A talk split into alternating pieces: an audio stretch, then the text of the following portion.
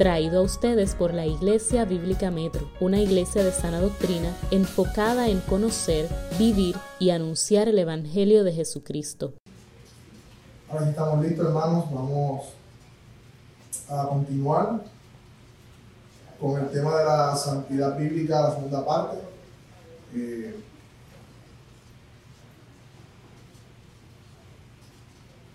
quiero conectar el tema, ¿verdad?, con lo que estamos haciendo los miércoles. Nosotros los miércoles, ¿verdad?, estamos trabajando temas de identidad de iglesia y esto es la razón es porque queremos, eh, como iglesia, hablar de lo que creemos, de lo que enseñamos y al final pues tenemos, ¿verdad?, preguntas y respuestas. Y el tema de la santidad bíblica es un tema muy importante porque es un tema que toca todos los días de nuestra vida. Y hay tantas concepciones erradas de la santidad que es importante que como iglesia nosotros eh, podamos enseñar qué creemos acerca de la santidad y qué enseña la Biblia acerca de la santidad. Amén. Así que acompáñame en oración, una oración corta para comenzar. Señor, te damos gracias por este tiempo. Ahora que nos acercamos, Señor, a la predicación de tu palabra, la exhortación de tu palabra. Yo te pido, Señor, que, que esta palabra sea primeramente para mí, Señor no ha sido la preparación, pero también para exhortar a mis hermanos.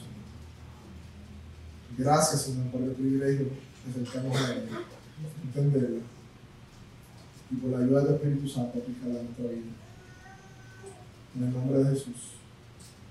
Gracias, Señor. Gracias, Señor. Ok, hermanos, eh, recapitulando algunas, bien breve, algo que tocamos la vez pasada, dijimos que la santidad bíblica eh, es una doctrina que emerge de la escritura y toda doctrina comienza con Dios, o sea, emerge de su ser, de quién es Dios, y termina en Dios.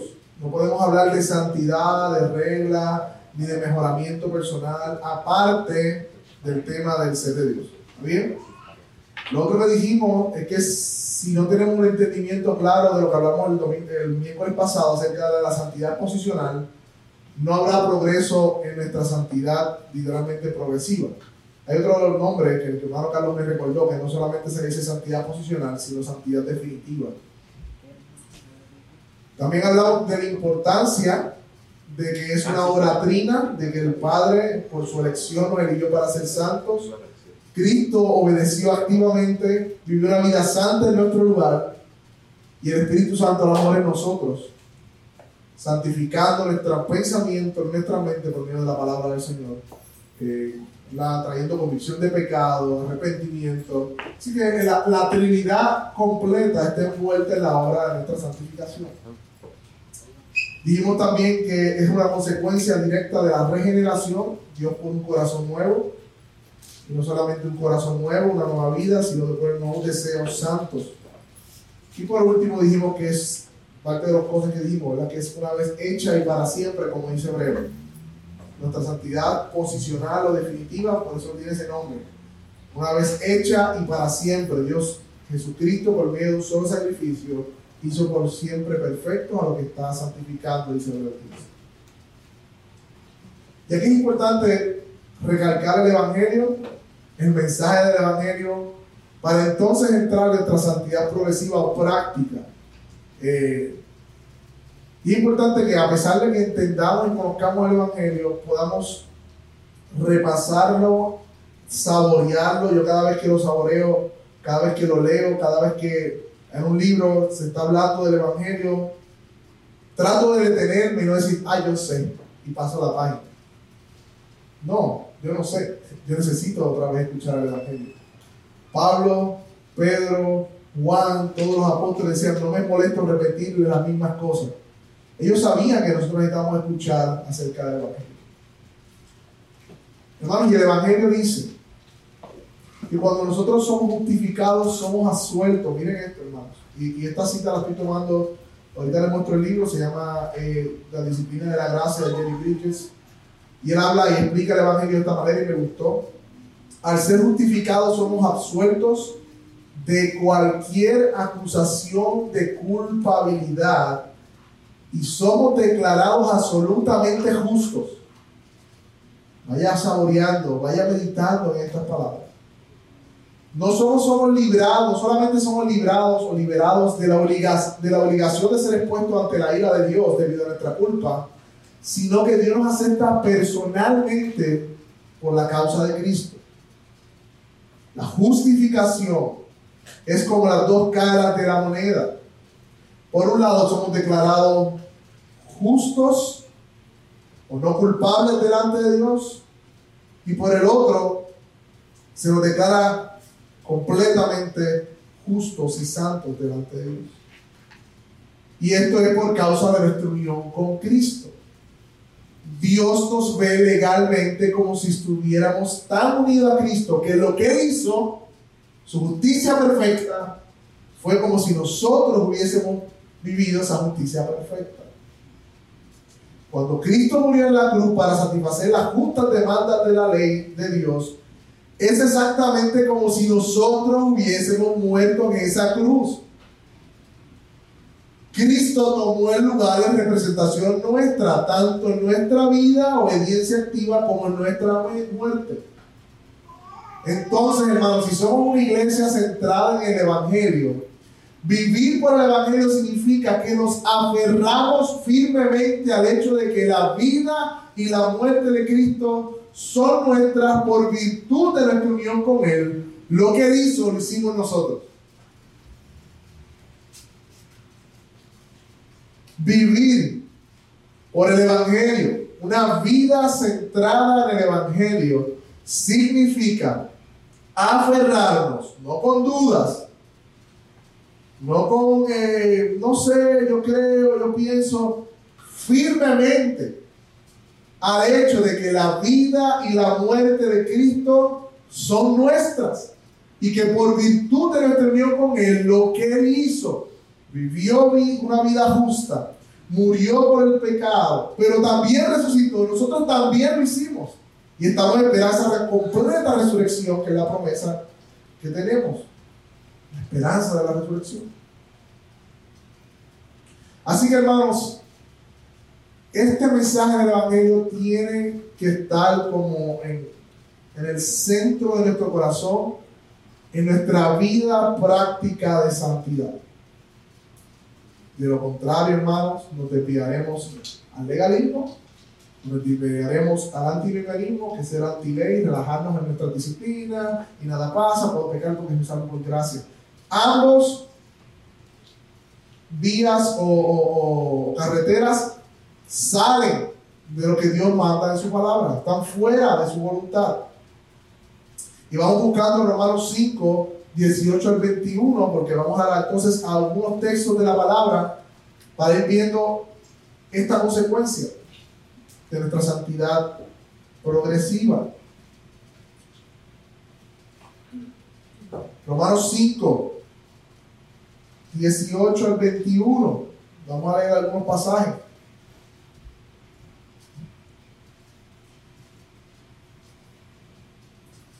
Este no vamos a estar mucho tiempo porque ya lo he explicado bastante. Pero Romanos 5, 18 al 21 es el que nos enseña que hemos sido librados, a otro pasaje también, de la condenación del pecado. Dice, por lo tanto, así como por una sola transgresión causó la condenación a todos, también un solo acto de justicia produjo la justificación que da vida a todos, hablando de Cristo. Porque así por la desobediencia de uno, hablando de, ¿verdad? Adán, solo fueron muchos constituidos pecadores, también por la obediencia de todos nosotros. No, de uno. Solo los muchos serán constituidos justos. En lo que atañe a la ley, este intervino para comentar la transgresión o revelar la transgresión, por decirlo de una manera. Pero allí donde abundó el pecado, ¿qué dice la palabra? sobreabundó la gracia, a fin de que así como reinó el pecado en la muerte, reine también la gracia que nos trae justificación y vida eterna por medio de nuestro Señor Jesucristo. Así que una de las consecuencias de nuestra justificación y del Evangelio de nuestra vida es que hemos sido librados de toda condenación. Por eso la Biblia dice no hay condenación. Pero si seguimos leyendo, La otra consecuencia es que hemos sido librados del dominio del pecado. No solamente de la ira de Dios y su justicia, que era nuestra perdición, fuimos librados de esa sentencia, pero también hemos sido liberados del dominio del pecado. Y ahí está Romanos 6, no cierra su Biblia. Porque hasta el momento, si lo dejamos aquí, siempre que hablamos de la gracia, nos da la piquiña. Siempre que decimos, sí, sí, es por gracia, pero. Y hay que tener cuidado, hermano. Hay que tener cuidado porque muchas veces aún la gracia la queremos merecer. Somos unos legalistas de nacimiento. Y aún queremos sentir un sentido de que merecía esa gracia. Es gracia, es, es, es. Porque la gracia es darte lo contrario a lo que mereces, no la puedes, no la puedes merecer. Pero usualmente decimos, es por gracia, pero rápido le metemos el pero. Pero eso no significa, pero eso no significa. Pero cógelo con calma. Disfruta primero esa primera parte. Y yo sé que la Biblia va a hablar de una vida de santidad. Y yo sé que la Biblia habla de la respuesta apropiada a la salvación que hemos recibido. Pero cuidado de querer aún buscar merecer esa gracia. Eso está ahí tangible en nuestro corazón.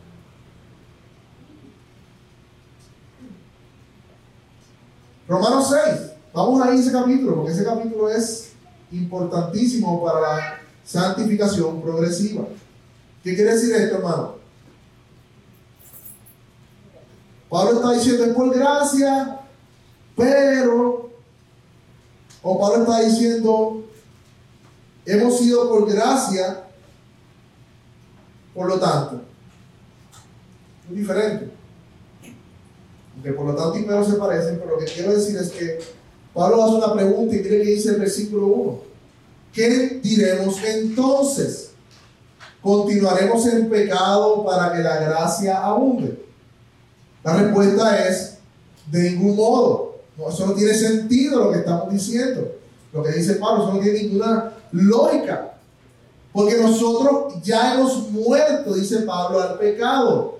¿Cómo entonces viviremos aún en Él? Hemos sido, estamos muertos al pecado, dice. No saben que de todo lo que hemos sido bautizados en Cristo Jesús, hemos sido bautizados en su muerte. Y aquí me detengo un poco. La palabra bautismo, yo sé que tenemos la representación del bautismo eh, en agua, pero simplemente en este texto está hablando de nuestra unión con Él, ser sumergidos en Él. En el momento en que nosotros creemos su promesa, hemos sido bautizados en Cristo, unidos a Cristo en su muerte también. Y Andrés Pereira habló de la película de Tenet. Es como si fuéramos al pasado y allí en la cruz donde Cristo estaba muriendo, allí nuestro viejo ser también estaba muriendo juntamente con Cristo. Por lo tanto, hemos sido sepultados, míralo ahí en el pasado, con Él por medio del bautismo para muerte, a fin de como Cristo resucitó entre los muertos por la gloria del Padre, muertos por la gloria del Padre, así también nosotros andemos que en novedad de vida. Porque si hemos sido unidos a Cristo, ahí está la palabra, en su semejanza de su muerte, ciertamente lo seremos también en la semejanza de su resurrección.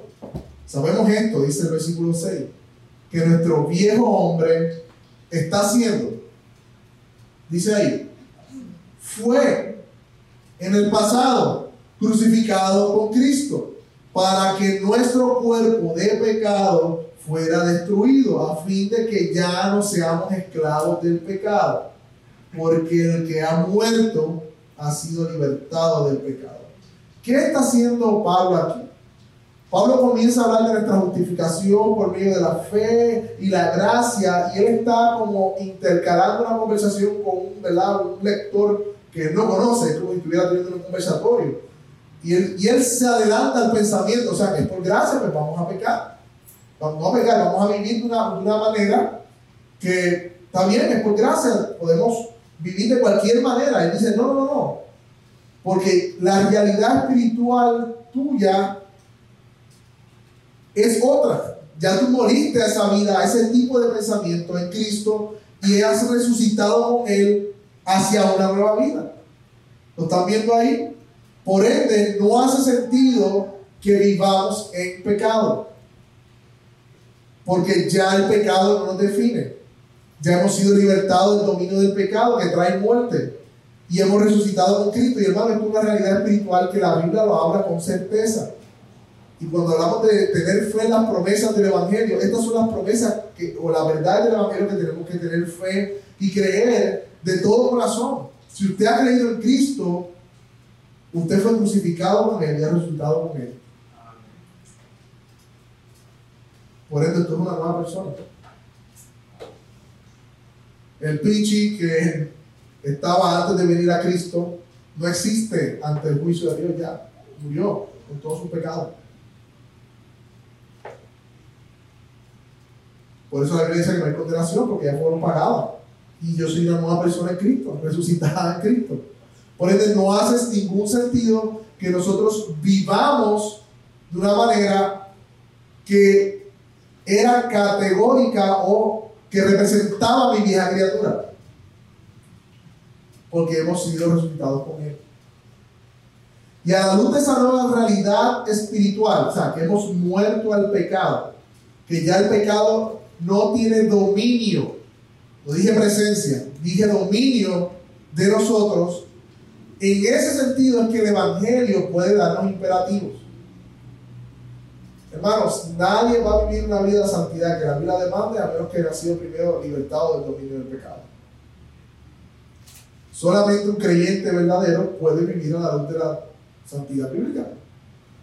Porque de lo contrario se va a encontrar que está esclavizado el pecado. Y por eso vemos, y vamos a algunos pasajes, que Romanos 12, 1, luego de que Pablo termina su explicación aún de la lección y todo lo demás, llega entonces a la parte eh, práctica, aplicativa, luego que informa la mente de los romanos, le dice, por eso ustedes, yo les ruego, por la misericordia de Dios, que ustedes presenten su cuerpo como un sacrificio vivo. Sacrificio vivo, santo, agradable a Dios, que es el culto, la palabra original es lógico. Ese es el culto racional. Efesios 4.1. Luego de que Pablo explica los del Evangelio, de cómo de dos pueblos hice uno, y la santificación y el poder de Dios de, de sentarnos en los lugares celestiales, luego que informa nuestra mente con el Evangelio, Romanos 4.1 dice, anden dignos del llamamiento con que fueron llamados. ¿Quieren ver otra carta? Gálatas 5.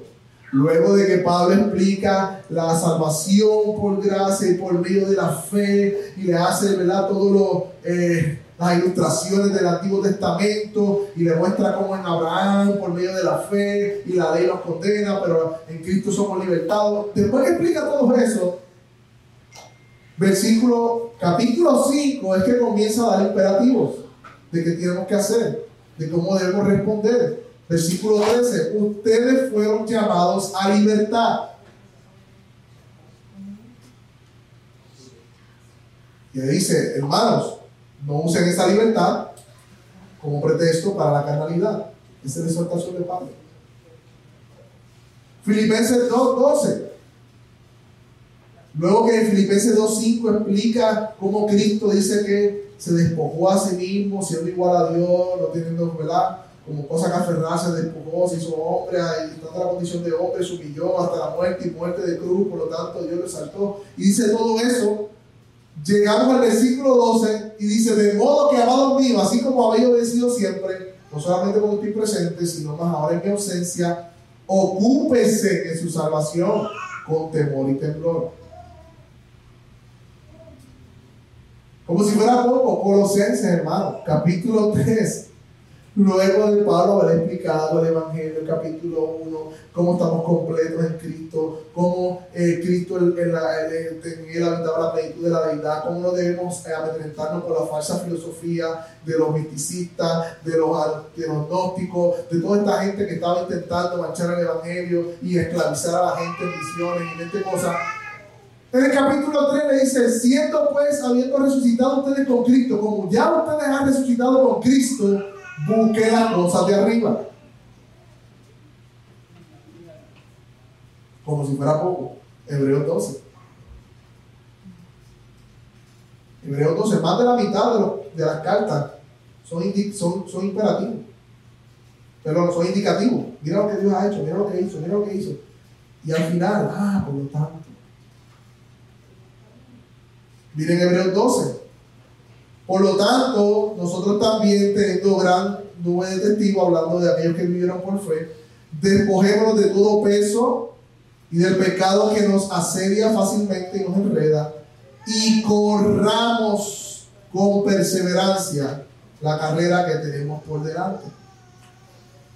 Hermanos, somos llamados a vivir, y voy a, voy a, a poner cada una de estas exhortaciones somos llamados a correr con perseverancia, a buscar las cosas de arriba, a ocuparnos en nuestra salvación con temor y temblor, a andar en libertad, no como pretexto para la carnalidad, a andar digno del llamamiento y a presentar nuestro cuerpo como sacrificio vivo, santo y agradable a Dios. Y todas esas exhortaciones vienen amarradas de una explicación y un entendimiento claro del Evangelio. No vienen separadas. Hay otro pasaje que Tito habla de que aquel que se alista a la milicia no se enreda en los negocios de la carne para agradar a aquel que lo llamó. Y también le dice, corre como aquel atleta, de tal manera que alcances el premio. Pero lamentablemente, hermanos, hay un pecado que les llamamos el pecado de cruz control. Me gustó esa ilustración. En nuestros carros usted puede ir en el highway, en el expreso, ¿verdad? Y ponerle un botón que se llama Cruise Control, que simplemente lo que hace es que mira el millaje, ve más o menos que está a 60 millas, todo el mundo va a 60 millas, está, lo pone, quitas el, el pie del pedal porque ahí descansa, te relajas y el carro sigue solo. Y nos conformamos por la santidad de la manada. Yo, a todo el mundo, todo como vi los cristianos en Puerto Rico, así, ¿no? Que cruz control, estamos 40 millas, nos relajamos, después que yo vaya a la iglesia, después que yo lea mi textito otra vez a la semana, Dios sabe que es difícil, Dios sabe que soy pecador, Dios sabe, entonces ponemos el cruz control. Pero el llamado de la Biblia no es dejar el cruz control, sino a esforzarnos en nuestra carrera de la santidad, a correr con perseverancia, con paciencia, y no estoy hablando necesariamente de ir a 200 millas por hora, pero sí estoy hablando a correr. A no, ser conformista en nuestro proceso de santificación. ¿Y cómo, hermano, se ve entonces la santidad en nuestro día? ¿Cómo se ve este proceso en nuestro día? ¿Cómo, cómo nosotros podemos crecer en santidad de manera práctica, hermano? ¿Cómo se ve eso en nuestro día a día? Me gustó esta definición de Jay Packer acerca de un cristiano. Un cristiano es uno que ama la palabra de Dios.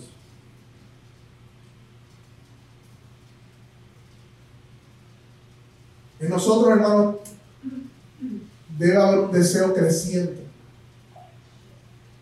por conocer y amar a Dios por medio de su palabra.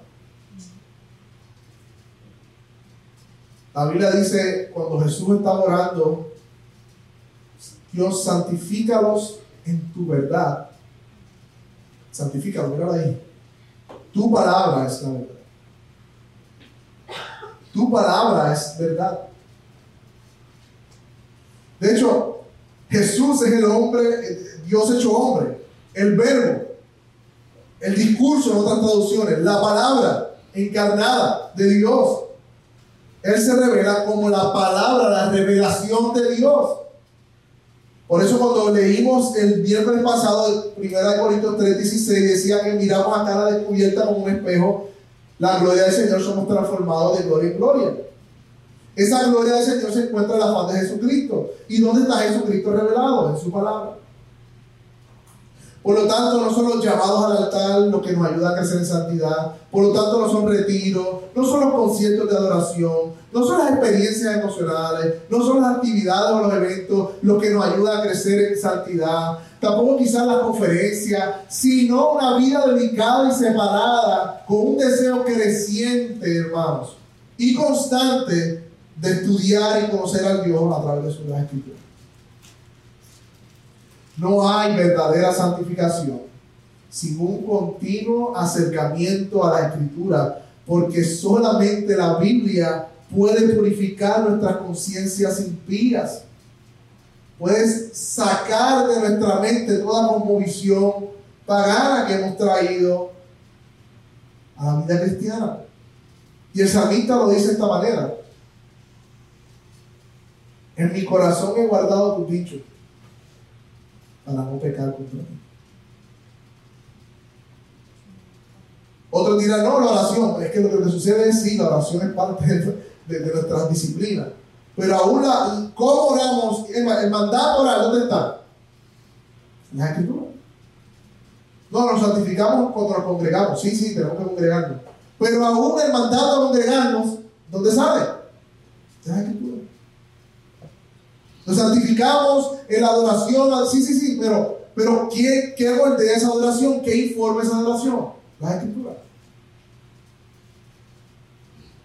No hay santificación, mis hermanos, sin un continuo crecimiento en el conocimiento de Dios a través de la escritura. Y no estoy hablando de conocimiento de información, porque de información saben hasta los ateos de la Biblia. Estoy hablando de descubrir a Dios mismo en medio de las escrituras. ¿Qué Dios está hablando en tu vida cuando tú te acercas a las escrituras las escribas con una conciencia sincera? Y dos aspectos que surgen cuando, eh, bueno, para antes de entrar ahí. ¿Cómo nosotros podemos crecer en, este aspecto del entendimiento, del conocimiento, cada día más, no en cruz control, cada día más de las escrituras?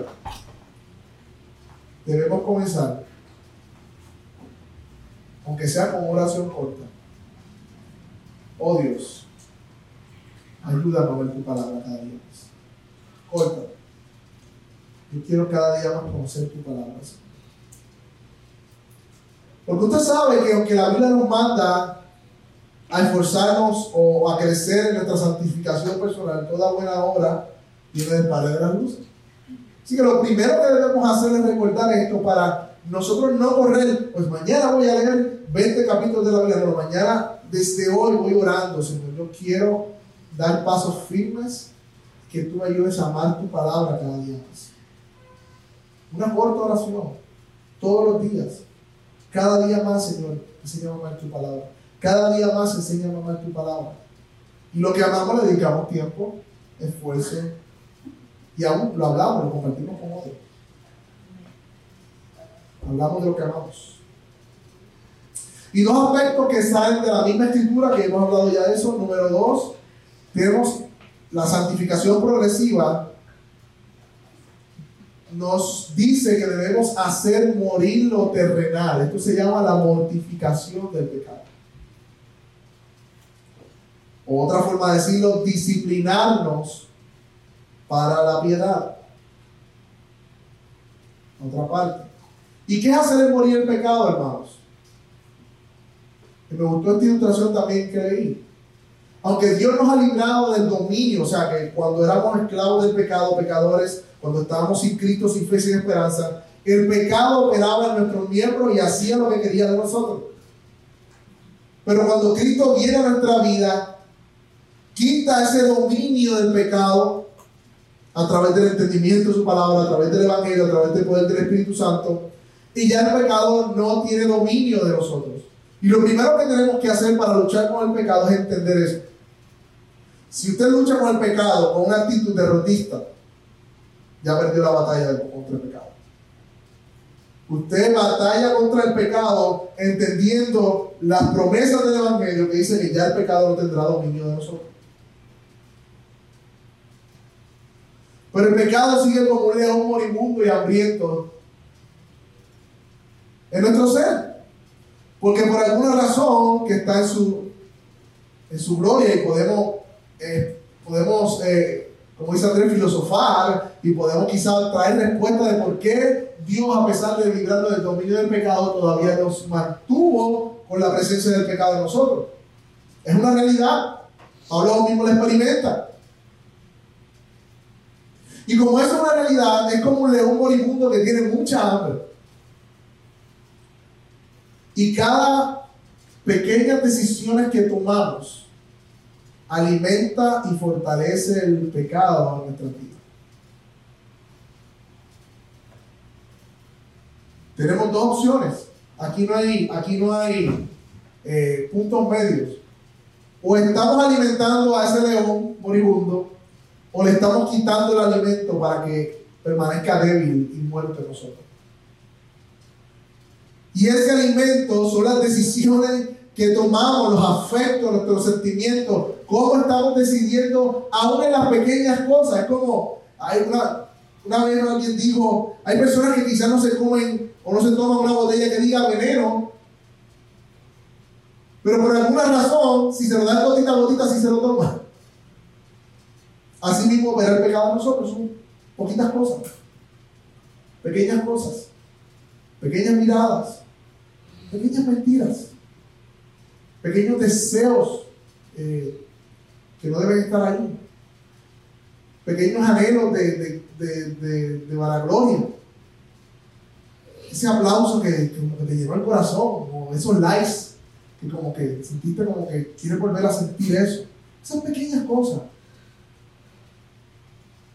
Hizo sentir bien hacer un comentario que, que de momento ofendió a otra persona, hizo sentir menos.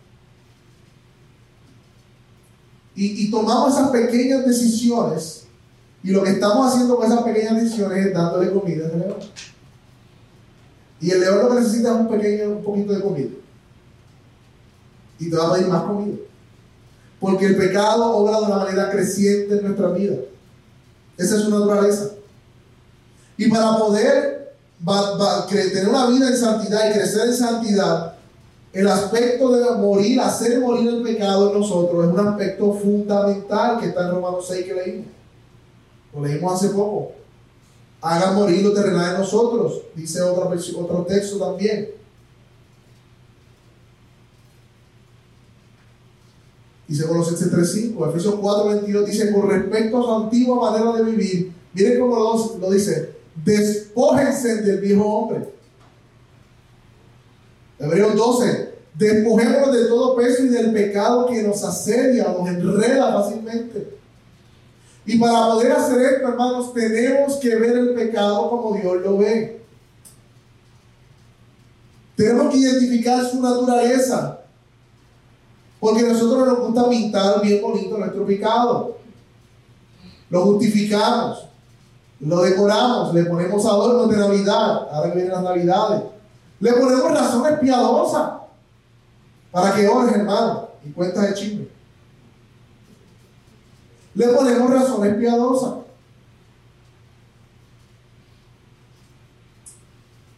Pero hasta que tú no ves el pecado horrible, horrendo y detestable, y que es una rebelión contra Dios, no estarás preparado para hacerlo morir. Las veces que decimos, ah, Y no vemos el pecado en su naturaleza pecaminosa, como una rebelión contra Dios, como algo que Dios detesta, que es literalmente decirle a Dios, yo quiero, Señor, ser mi propio Dios. Hasta que no lo veamos de esa manera, ese pecado no lo vamos a hacer morir. Lo vamos a disfrazar, le vamos a cambiar de nombre, pero no lo vamos a hacer morir. Para crecer en santidad tenemos que hacer morir el pecado remanente en nosotros. Hermano, y esto es una batalla férrea. Cuando digo férrea, y usted, yo, creo que no tengo que decírselo a todos los creyentes aquí. Yo creo que usted lo ha experimentado en su vida. Si usted es creyente, esto es una batalla de todos los días. Y no hay descanso, hermano. Hasta que Cristo venga. Cuanto más bien creemos que estamos, cuanto más peligroso es el terreno para caer en pecado.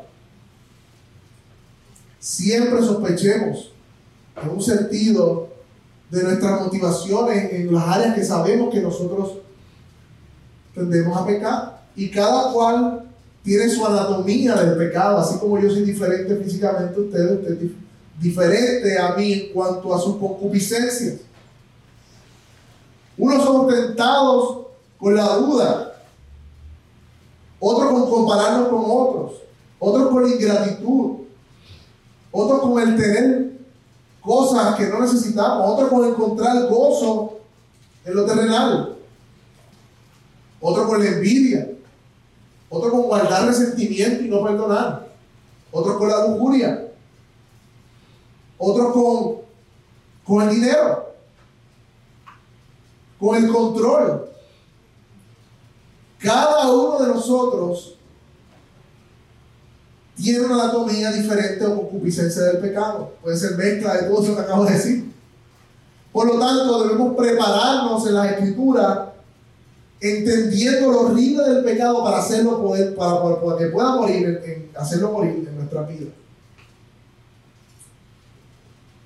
Hay una palabra que o la segunda consecuencia del Evangelio, de la escritura de nuestra santificación, no es solamente hacer morir el pecado, sino miren esta palabra, hermanos, disciplinarnos para la piedad. Primera de Timoteo 4, 7 dice, desecha las fábulas profanas y viejas y ejercítate para la piedad. Y aquí dice que porque el ejercicio físico para poco aprovecha, pero la piedad para todo aprovecha, pues tiene promesa para esta vida presente y para la venidera. Hermanos, si usted fue como yo, que cuando comencé a hacer ejercicio, no se recuerdo si tenía 16, 9 años, después de hacer ejercicio se miró al espejo a ver cómo se veía el primer día. Y ahora muchos hacemos eso, ¿verdad? Nos ponemos una ensalada, hacemos ejercicio y ya estamos mirando al espejo a ver cómo se ve. Hermanos, yo puedo estar nueve horas en el gimnasio un día yo no voy a hacer lastimarme realmente. Y no va a pasar nada al otro día. Lastimar mi cuerpo, sí. Comenzar a lastimar mi cuerpo. Pero el efecto del ejercicio tiene que ver con la constancia y con la gra cómo graduamos el peso del ejercicio. Así como lavarme la boca un día por dos horas corridas no hace nada si no me la lavo todos los días Así tampoco hacer nada un día en el gimnasio de 10 horas si no es sostenible durante el resto de los años. Y cuando la Biblia dice ejercitarnos para la piedad, esa es la mentalidad que debemos tener para la santidad. La piedad tiene que ver con todo aquello que nos hace parecernos a Dios mismo. Y eso es un ejercicio. ¿Qué quiere decir eso? Que requiere disciplina, que requiere la ayuda de otros, que toma tiempo aprender, que lo vamos desarrollando, que los efectos de esa piedad quizás no los veas al comienzo, pero lo vas a ver en tu vida práctica a lo largo. Es un aspecto que no es para un solo domingo o un domingo y miércoles, sino que es algo que se practica todos los días. Debemos ejercitarnos para la piedad, hermano. Y aquí hay un principio que queremos, que quiero traer, es el principio de quita y pon. Vamos a Efesios, capítulo 4, versículo 22 y 31. La manera en que nos ejercitamos para la piedad es quitando, haciendo morir, pero eso que yo quito lo sustituyo y lo practico. A veces nuestro corazón está ahí, a veces no está ahí, hermano. Había días que cuando yo entrenaba, mi corazón, y cuando entreno a veces mi corazón no está ahí. Yo quiero estar en mi cama, hermanos.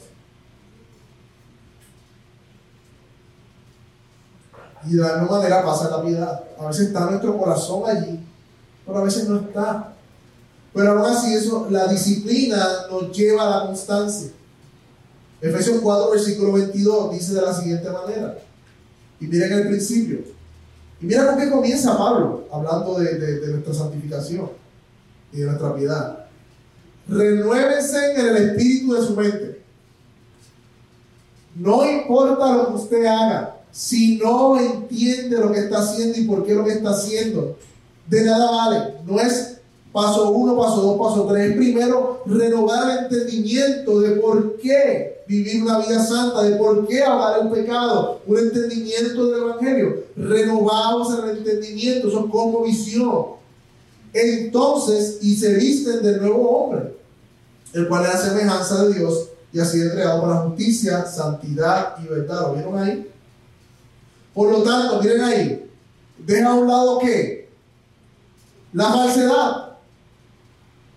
Dejen a un lado la falsedad. ¿Y cómo se hace eso, hermano? Pues mire, hermano, yo te lo voy a decir, dejando a un lado la mentira, se acabó. A veces damos vuelta y leemos siete libros de. A veces, nosotros le damos vuelta a las cosas. Y leemos cuatro libros de, de cómo dejar la mentira. Deja la mentira. Me acuerdo cuando le, le, compré un libro de oración y a ver, me decía, pero tienes que orar. ¿Para vas a comprar un libro de, oración? Yo sí, yo sé, mi amor, pero hay con mi entendimiento que no sé por qué no, veo la carga de la oración y no veo como un deleite. Pero hermanos, dejen a un lado la falsedad. ¿Y qué vas a hacer? Pues no digo nada. No, hermano. Practica hablar que hablen con verdad cada cual a su prójimo. Porque somos miembros los unos de los otros. Y Pablo no lo deja ahí. Pablo, y esto es lo que tenemos que hacer en nuestro proceso de santificación. No solamente, pues voy a dejar A para hacer B, es por qué. Cómo el Evangelio informa lo que yo estoy haciendo en mi proceso de santificación a través del poder del Espíritu Santo. Miremos el segundo. Dice, pero no pegue, no se ponga el sol sobre nuestro lomo, ni dé oportunidad al diablo. El que roba, ¿qué dice? No robe más. Sino que, pues no hago más nada, no estoy robando. No, no, no. Comparte. Trabaje haciendo con sus manos lo que bueno a fin de que tenga con qué compartir con el que tiene necesidad. versículo 29. No salga de su boca de ustedes ninguna palabra mala o corrompida ¿Y qué hago entonces? Pues no la digo, sí, no la dices, pero sino la que es buena para la edificación. Cámbiala. En el momento en que tú tengas la tentación de ofender con tus palabras, medita, ora y lucha para cambiar ese insulto por un acto de bendición. Por algo que edifique, por edificación según la necesidad del momento para que imparta gracia a los que escuchan. Versículo 31. ¿Se ha quitado de ustedes qué? Amargura, enojo, ira, gritos, insultos, así como toda malicia. Ok, pues ya yo no le grito a mi esposo, ya yo no le hablo con amargura, ya yo no me enojo por mucho tiempo, ya yo no le insulto, simplemente me quedo callado. No. Más bien, sea amable unos con otros, misericordioso unos con otros, no es guardando el reconcilio ahí en, la coquillita del corazón, perdonándose unos a otros, así como también Dios los perdonó. ¿Están viendo el principio, hermano? nosotros hacemos morir para santificación, debemos hacer morir el pecado. Y para eso tenemos que ver los retos del pecado. Y a la misma vez tenemos que disciplinarnos en la piedad. Y para eso tenemos que conectar nuestra piedad con el Evangelio. ¿Cómo que con el Evangelio? Bueno, tenemos que recordarnos que cada cosa que nosotros vamos santificando en nuestra vida por medio del poder del Espíritu Santo es por medio de la obra regeneradora de Jesucristo. Por medio del Evangelio, Dios puso ese deseo en mí. Y como yo sé que ese deseo es conocerle, Él lo puso en mí. Por lo tanto, por ejemplo, oro a Dios para que por medio de esa promesa yo desee cada vez más tu palabra, en el caso de desear la palabra. Señor, tú eres Dios de verdad, podemos decir. Por lo tanto, como tú eres Dios de verdad y tu, Hijo se reveló como la verdad, yo quiero cambiar la mentira en mi vida por la verdad, porque Cristo es hermoso. Yo quiero parecerme a Él. Eso requiere cambio en nuestros hábitos, hermano. Eso requiere tiempo del día a día. Eso requiere muchas cosas en nuestra vida. Pero para eso fuimos llamados, hermanos. A veces no hemos entendido, hermanos, que nosotros hemos sido literalmente, hermanos, resucitados de muerte a vida. Y que esta vida terrenal que tenemos es simplemente un paréntesis en la vida que nos espera la eternidad. Y uno de nuestros mayores pecados como cristianos es mirar la terrenal y abrazar lo terrenal como si fuera todo. Y ponemos nuestra esperanza en lo terrenal, ponemos nuestro afecto en lo terrenal, cuando fuimos a llamar una vida eterna en Cristo y estar completo en Cristo. Y muchas veces la santificación no se ve en nuestra vida porque estamos, no estamos diciendo, como dice Colosense, no estamos poniendo la mira en las cosas de arriba, sino en la tierra. ¿Y qué hay en la tierra?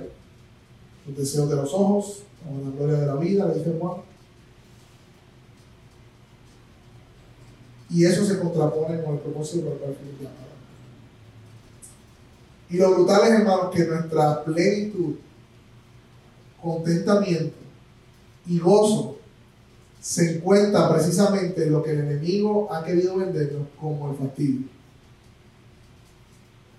Satanás ha hecho bien el trabajo de engañar a los creyentes, haciéndoles ver que la santidad es pesada, que los mandamientos de Dios son nada. ha, hecho, ha hecho un mercadeo terrible en contra de lo que realmente es nuestro gozo y nuestra plenitud. El salmista decía, me deleito en guardar tu ley. O el salmista de Salmo 19 decía, tus mandamientos son más valiosos que el oro y la plata, dulces como la miel. Es tu palabra. Y ese es el Espíritu Santo que ha puesto en nosotros. Está a través de, ese poder del Espíritu Santo ayudándonos en nuestro, no solamente ayudándonos, produciendo en nosotros cada una de esas obras de vida en nosotros. Por lo tanto, hermanos, tenemos la promesa del Espíritu Santo en nosotros, la tercera persona de la Trinidad, para poder luchar y poder una vida, vivir una vida de santidad. Miércoles pasado hablamos de cómo hemos sido santificados posicionalmente. Hoy estamos hablando de cómo esa santidad posicional también tiene que ver en nuestra vida práctica. Hermano, la realidad es que es una lucha. Pero contamos con las promesas del Evangelio. Esa es una realidad más grande que cuando abundó el pecado, dice la Biblia, sobreabundó la gracia. Y no solamente eso, sino que también la esperanza de la recompensa final de la vida eterna es otra de, las de las promesas que podemos mirar que nos van a ayudar en medio de nuestro proceso de santificación por encima. Como dije al principio, hermano, la santificación progresiva es algo de todos los días. Por lo tanto, a veces nos cansamos, a veces tenemos luchas con nuestra santidad, a veces vemos progreso, nos contentamos, a veces no vemos progreso. Pero lo que define nuestra realidad no, solo, es el tribunal de la culpa de nuestra conciencia, sino que lo que define nuestra realidad es el tribunal supremo de Dios que ha declarado justificación completa. Y nuestra gasolina, energía para vivir una vida santa no se encuentra en la culpa, no se encuentra en mirarnos a nosotros mismos, sino se encuentra mirando las promesas. A veces nosotros queremos, y discutía esto con algunos hermanos, cargar la culpa por un ratito, porque nos hace sentir que estamos pagando nuestros pecados. Pecamos contra Dios y yo sé que tengo perdón en Cristo, pero me siento culpable, Señor. Mira qué pena. Mírame con pena, Dios. Estoy pagando mi pecado, me siento mal. No. Y ese pecado fue perdonado de la cruz. Corre. La culpa de Dios la pone para que corramos al arrepentimiento y fe. Pero no para que la carguemos y le demos pena a Dios para sentir que merecemos su gracia. Hasta en eso nos engañamos nosotros mismos. Hasta en eso nos engañamos, hermano. Y termino con esta ilustración. No sé si cuántos vieron la película de Monster. Monster Inc.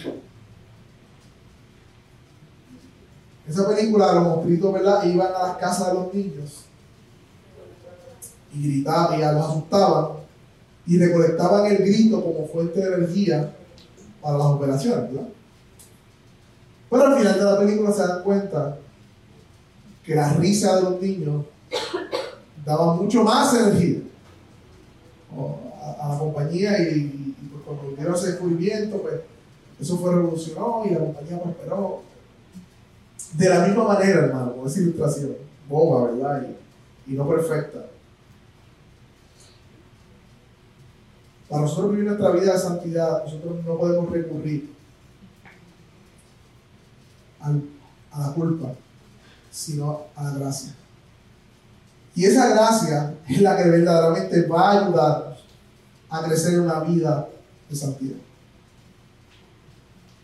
Muchos dicen no, porque si es por gracia, pues entonces van a pecar. No, no están entendiendo, porque Dios ha puesto un deseo en nosotros, un nuevo deseo, una nueva naturaleza. Y ya el pecado no reina en nosotros. Pero, pero Pichi, yo lo veo que todavía yo lucho. Sí, sí, porque el pecado no se va a rendir. Pero la promesa es, miramos la promesa, miramos el indicativo, es que ya no reina en nosotros. Fue derrotado. Así que nosotros debemos correr las promesas del Evangelio como la fuente de nuestra santificación y no a nuestro desempeño o sentido de culpa que nos va a dejar en el mismo lugar. Y hermano, sí se puede vivir una vida en santidad. Y es como el ejercicio.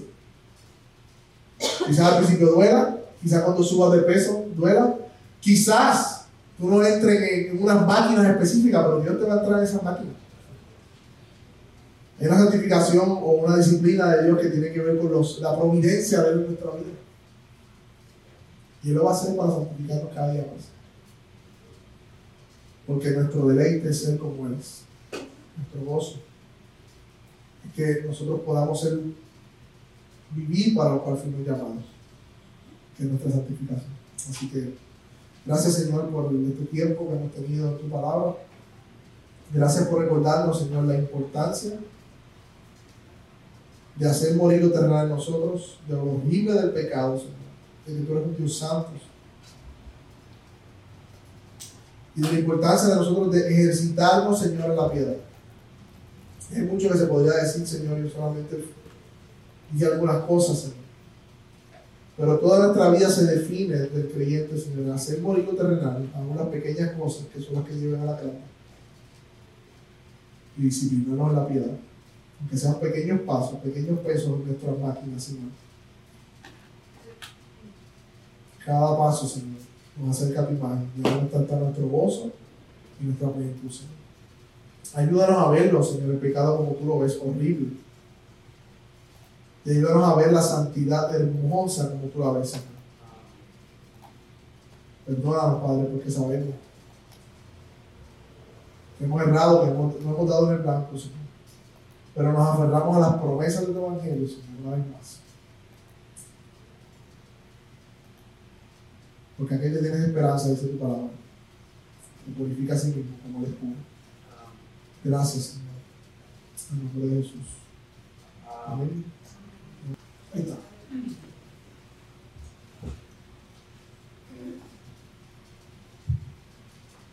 Cuando tú piedad más claro que perfecto.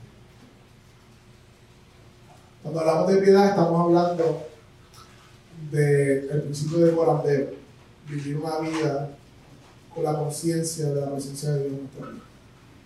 Solo que siempre que hablamos de piedad estamos hablando de cómo nuestra vida practicamos el principio de que estamos delante de la presencia de Dios. Impiedad lo contrario, una vida sin Dios, alejados de Dios, sin tener de referencia de que Dios es omnisciente y que de todas cosas. El impío viene de impiedad, vive si no sintiera. Entonces, pues la piedad tiene que ver con todo lo contrario. Que lo vi en griego, exactamente lo que están diciendo, la práctica personal que hacen para el godliness, ley, ¿Cómo es en inglés? godliness. Godliness. Godliness. La pres- estar consciente de la presencia de.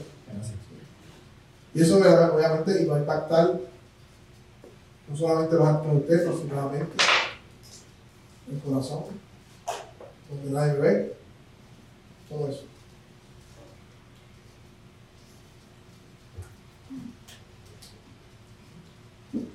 ¿Qué más?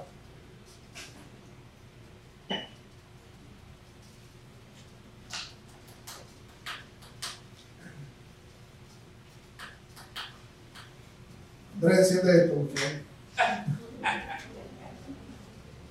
Café, café. Mira, este, yo creo que claro, estaba escuchando, cuando empezaste a, abundarnos sobre la parte de primero tener esa, no creo palabra, esa relación, esa parte de, de, de buscar esa, esa unión. Paso, en vez de ser paso uno, paso dos, voy a practicar esto, practicar otro, sino es como primera, primera parte, esa, esa intimidad, ¿verdad? Esa, ok. Y aquí viene una, una, pregunta. Aún así, eh, como el ejemplo de que antes de ha- hacer algo, empezar a orar por eso que vas a estar haciendo, ¿verdad? Aún así, de cómo, cómo podemos, qué consejos nos puedes dar en referencia a que si tú como persona quieres unas metas piadosas, por ejemplo, vamos a lo básico, leer más la palabra, son disciplinas espirituales. ¿Qué, qué pasos prácticos, eh, continuos, continuos, esa es la palabra, podemos hacer para crecer en esa disciplina? Que- pero sin llegar a la, a la parte, esta es la parte que se me hace difícil explicar, sin llegar a la parte de simplemente la mecánica. Pues, mira, mira, lo hago ya y conché, sino que qué cosa de- de- del corazón, cómo, cómo puedo aplicar eso continuo y práctico.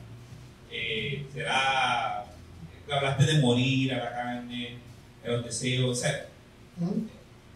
mi- mirando lo más macro, con, con- con- como es una lucha continua, ¿qué cosas podemos hacer para, para seguir creciendo en esa área, fortaleciéndonos en esa área, sin caer en, en el aspecto eh, moralista, porque hay personas que, que no tienen ninguna relación con Dios y te leen 30 libros, bueno, porque ya está en su naturaleza, pero ¿cómo podemos hacer eso real con una relación con Dios? Ese es mi punto.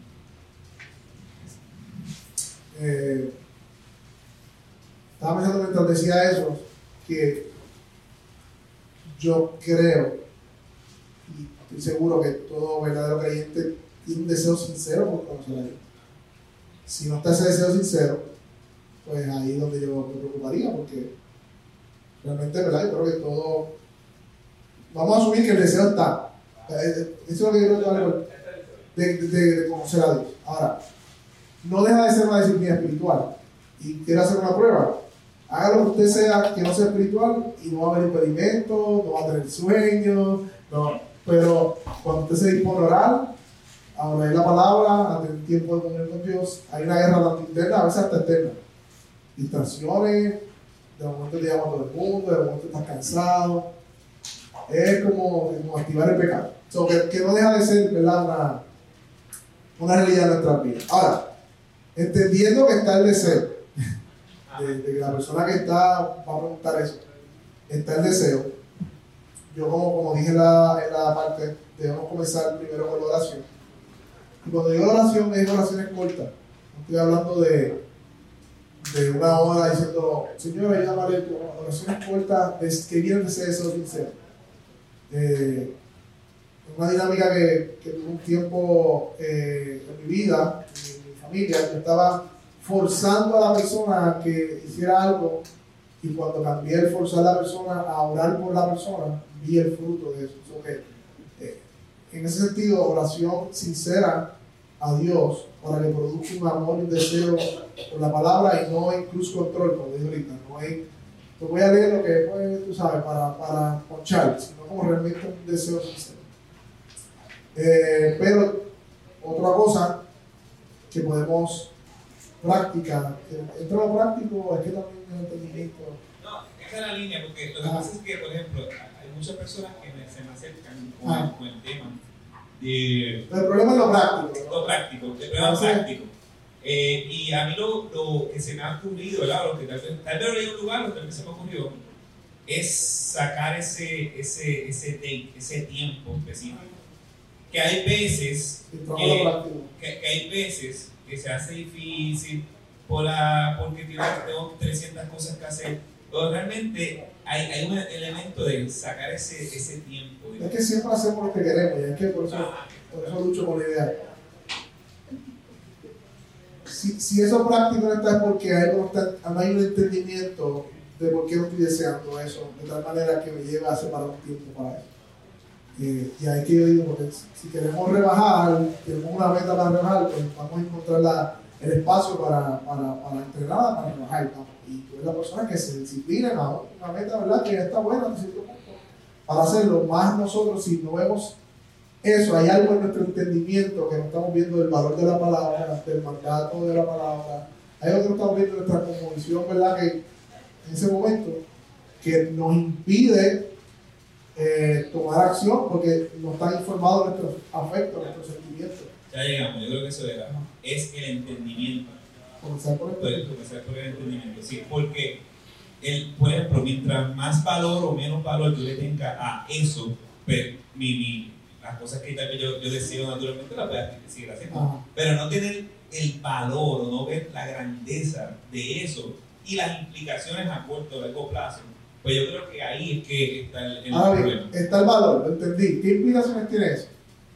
Tiene implicaciones de que si nosotros queremos disciplinarnos, lo mismo en el texto, disciplinarnos para la piedad requiere literalmente eso mismo, disciplina. Está, está el deseo, ya no voy a entrar en la cuestión del. Pues eso quiere decir que obviamente lo que yo amo y quiero, le tengo que dedicar, le dedico tiempo, naturalmente le dedico tiempo. Por ende, eso requiere tiempo.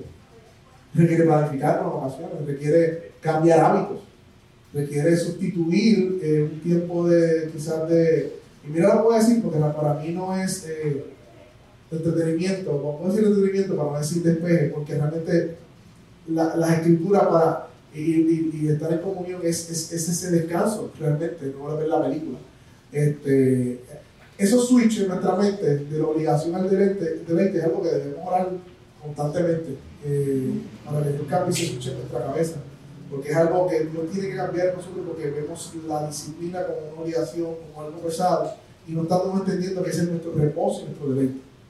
Entonces, sí va a requerir de tiempo, sí va a requerir hábitos, cambios de hábitos, sí va, otro consejo, no, no quiera leer el libro de Ezequiel de la primera sentada, este, si no tiene la disciplina, no puede correr pelado, eh, 500 metros y no ha corrido 100, empieza con poco. Eh, únete a personas que dan otro consejo, que, que, que hermanos piadosos que también están en esa misma lucha que tú, pero que han podido ven- vencer algunas batallas como ellos lo hacen. Pregunta. Únete a otras personas. Un tiempo que yo empecé a llamar a unos hermanos, mira, vamos a leer y vamos a orar por la mañana. Y nos llamamos, y eso también me daba ese sentido de urgencia. Este, con ocasiones no está en nuestra vida, esa es la realidad, no podemos estar apareciendo con la mano. En esos momentos son los que también tienen una comunidad de fe para poder también crecer en esos aspectos. Este, sí, obviamente, lo más importante, el deseo, la convicción, la importancia, pero después esas cosas se, se van añadiendo. Llévese la, la Biblia, o, o si la Biblia o libro, lo que sea, para su trabajo, en sus horas de break. Llévaselo para, qué sé yo, el carro, y sabe que tiene 15 minutos antes de entrar, llega siempre temprano al trabajo, tiene esos 15 minutos, hágase el paso. Eh, buscamos la manera de estar lo que la. Yo creo que diste claro por lo de el cambio de mente. Ajá.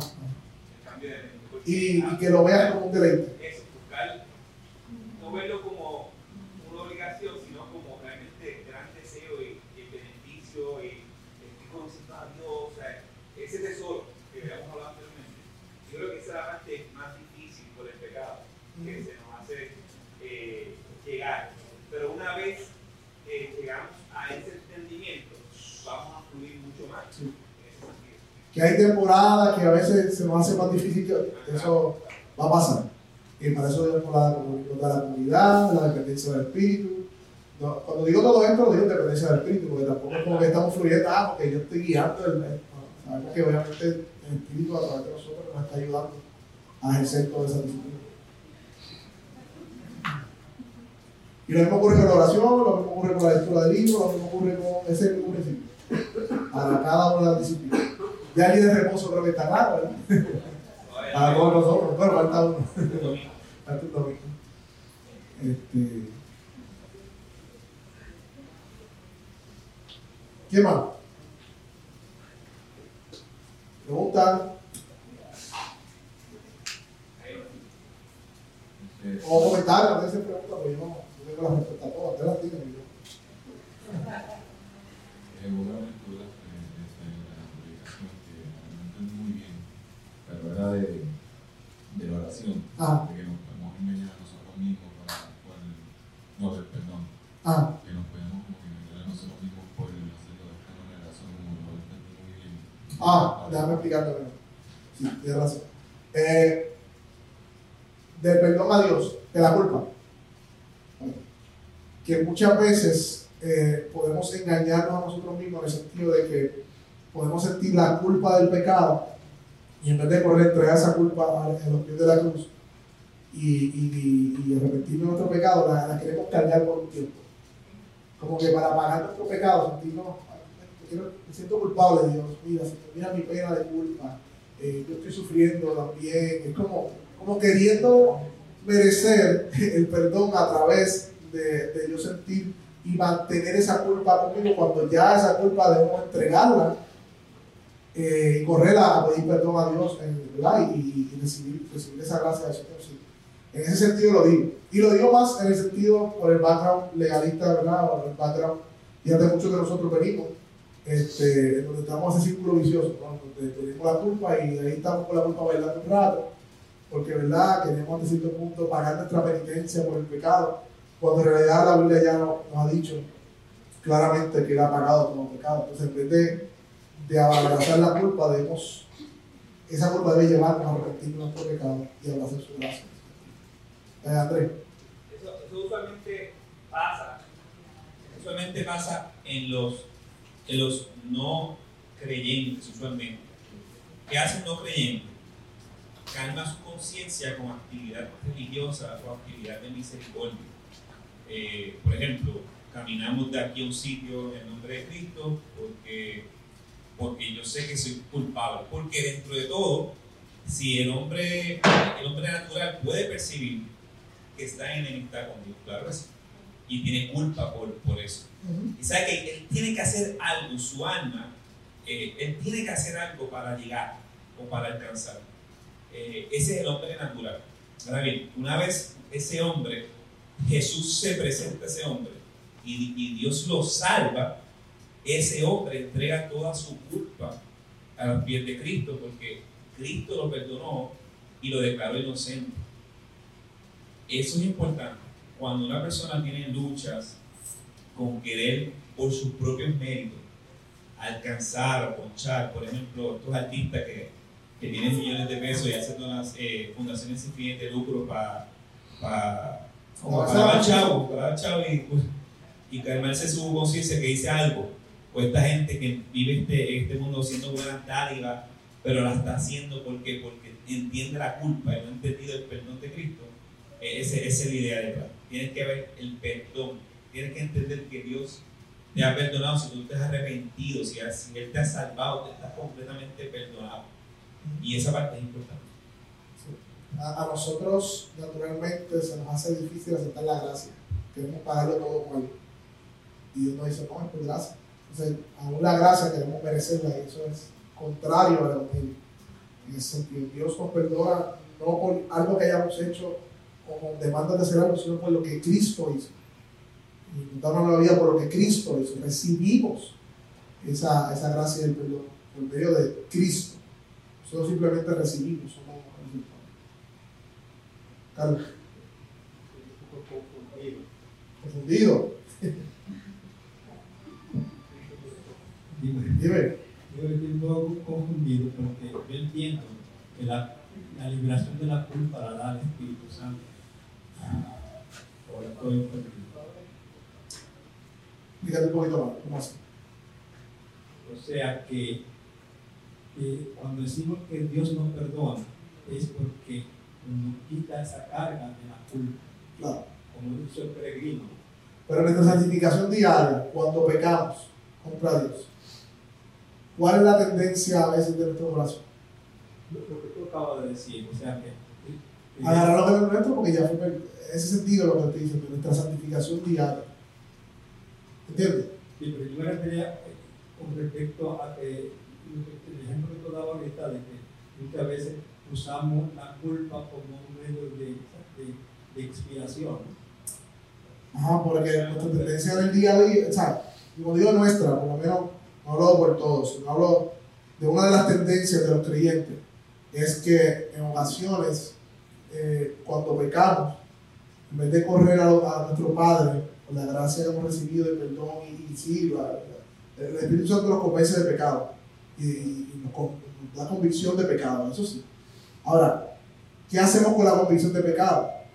Nos quedamos con, con- eh, nos lleva al arrepentimiento, debe llevarnos al arrepentimiento, tanto el impío para la salvación, tanto el creyente para santificación diaria.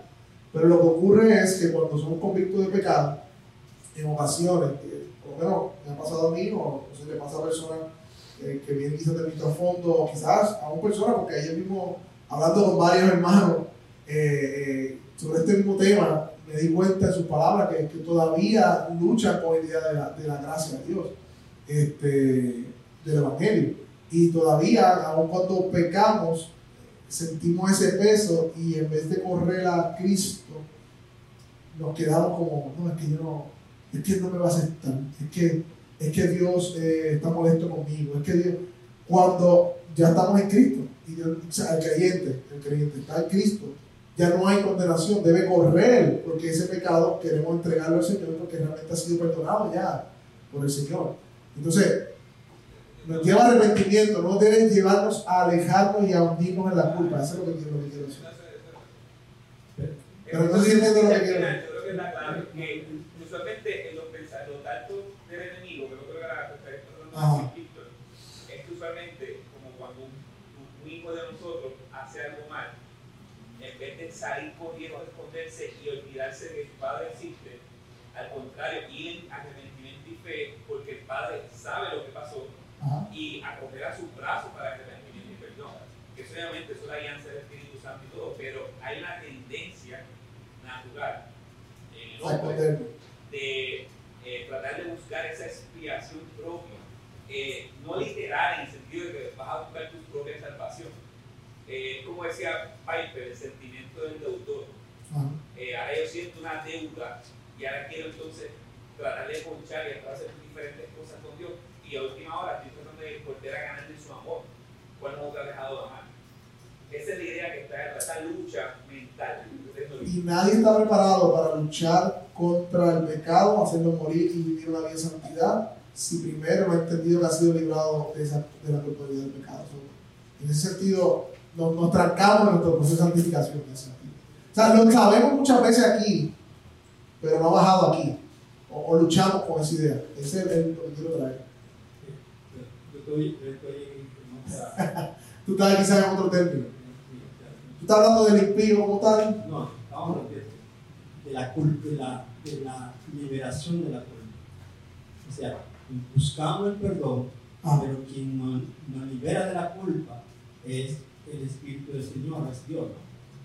¿Me- me- me pero como ya como, como, como creyente, como en nuestra santificación progresiva, o O como el que en, viene. en- en cualquier momento que tú pecas, Ajá. sientes remordimiento, pero eso solamente lo remueve, lo quita y te sientes liberado cuando el Espíritu Santo, cuando el- Dios te, te da el perdón. ¿Y cómo ocurre? Cuando tú pides perdón, viene a él. ¿Y qué hacemos en vez de eso a veces? No, no, ya. Yo, yo entiendo- Ah, ahí, estoy, ahí estoy. Ahora sí. Eh, no, entiendo lo que tú quieres decir, pero me refiero a que muchas veces estamos creemos que la liberación de la culpa es uno que la Ah, no, no. Ah, claro. Y, y, y, le- y leyendo un poco acerca de esto, hermano, a veces venimos a Dios porque hay pecados que nos hacen sentir culpables y queremos sentir el perdón de sus pecados, pero no estamos dispuestos a sacrificar otros que no nos hacen sentir culpables. Que no son tan públicos, no son tan, eh, qué sé yo, coloridos. Pero no, hermano, si necesitamos la, la vida de santificación, debemos santificar no solo aquellos pecados que nos hacen sentir impotentes o culpables o sentirnos mal delante de Dios, sino aquellos también que la Biblia dice que hay que mortificar. y que quizás no son una, una carga pesada para nosotros, también todo eso debemos mortificar. Tengo una experiencia. Ah. Yo, yo luché mucho con un pecado que y, y, y- y no podía salir de esa, de esa, de esa, de esa culpa, de. Pero fue el Espíritu Santo quitó. Ah, usted está hablando de un pecado en el pasado, no recurrente en la vida cristiana. No, en, mi caso fue un pecado, fue un pecado que ha pasado, ¿no? Ok, Y entonces eh, ah, entiendo, entiendo lo que eh, pasé mucho tiempo teniendo esa carga, esa carga, esa carga. Llorando, llorando al Señor, pero entonces me libré de ella. ¿Quién me libró? Ah, ent- entiendo ese punto, ya, pero ya, sí, entiendo lo que quieres decir. Duda, pregunta, yo creo que ya hay ninguno, ¿no? Y ya, eh, tengo, Ah, Rey. sí, no, básicamente viviendo en mi cabeza, ¿verdad? Cómo, cómo estás explicando eh, el camino del arrepentimiento a través de la culpa. Eh, Dios usa. yo uso la culpa, entonces lo estoy viendo como para ilustrarlo, que el Espíritu Santo nos acusa en nuestra conciencia y nos Ah. hace sentir culpables. De acuerdo a esto, tenemos que camino. Pero nosotros en nuestra carne, en nuestro pecado, tomamos la culpa como un látigo para flagelar. Creo que es lo que gracias al Espíritu Santo podemos arrepentirnos de esa culpa. O sea que cuando pecamos, no debemos tardar en arrepentirnos. Y creo que muchas veces, aunque no lo meditamos pensando, wow, no merezco la gracia de Dios, quizás nos tardamos en arrepentirnos de una manera inconsciente. Porque, porque, porque queremos merecer la gracia. ya, ya, es el punto, es el punto. Ya, meditando, yo me meto un poquito, sí lo vi. Espera. yo soy Carlos dijo algo bien importante. Y, y, y esto es bien claro, escuchando a Darín. No podemos convertir el arrepentimiento en fe en algo mecánico. Usualmente pasaba en las iglesias, pues pasaba este, las antiguas, las que muchos de ustedes se criaron. Estas iglesias que es, eh, vemos a las 12 de la noche, esto, y entonces, ¿verdad? Porque es un acto meramente humano y lo está haciendo por, por, por hacerlo. Número uno, no has entendido realmente lo que es el arrepentimiento, que es ir al Señor en esa, en esa sinceridad a Él, con ese dolor en tu corazón, para, haber- para luchar para que el Señor, a través de su Espíritu, claro, pues haga los cambios, creyendo en Él, porque es el- tu Padre que lo puedes hacer. Pero ahí se viene la parte de tu dependencia del Señor para que el Señor haga su obra en nuestra vida. Porque, escuchando a Reini, sé que no fue la intención de Reini, podemos caer en el acto humano propio. No, pero después hay que arrepentirse, hay que arrepentirse. Sí, sí, sí. Pero eh, eh, hay que ir más profundo lo que se refiere a arrepentimiento, Claro. que es el derramamiento de mi alma a mi Señor. Clamar a mi Señor por ese, por ese cambio y dar los pasos de fe creyendo que Él está presente en mi vida a través de su Espíritu. Entonces, eso, eso. Es que ya, ya. A mí me escribió hoy y dice, cuando tu conciencia esté perturbada por el pecado, no mires más nada que el Evangelio. La ley solo será usada para acusarte si, miras, si la miras. Y ya está clavada en la cruz. Cuando tu conciencia esté en paz, gracias al Evangelio, entonces ve a la ley para seguir caminando sabiamente. Y esa es la tensión. Esa es la diferencia. Atención saludable de la ley y el evangelio, de la gracia, de la dependencia y la piedad. Dependemos del Espíritu, pero a la misma vez es una dependencia piadosa, es una piedad dependiente. Es esa tensión. Eh,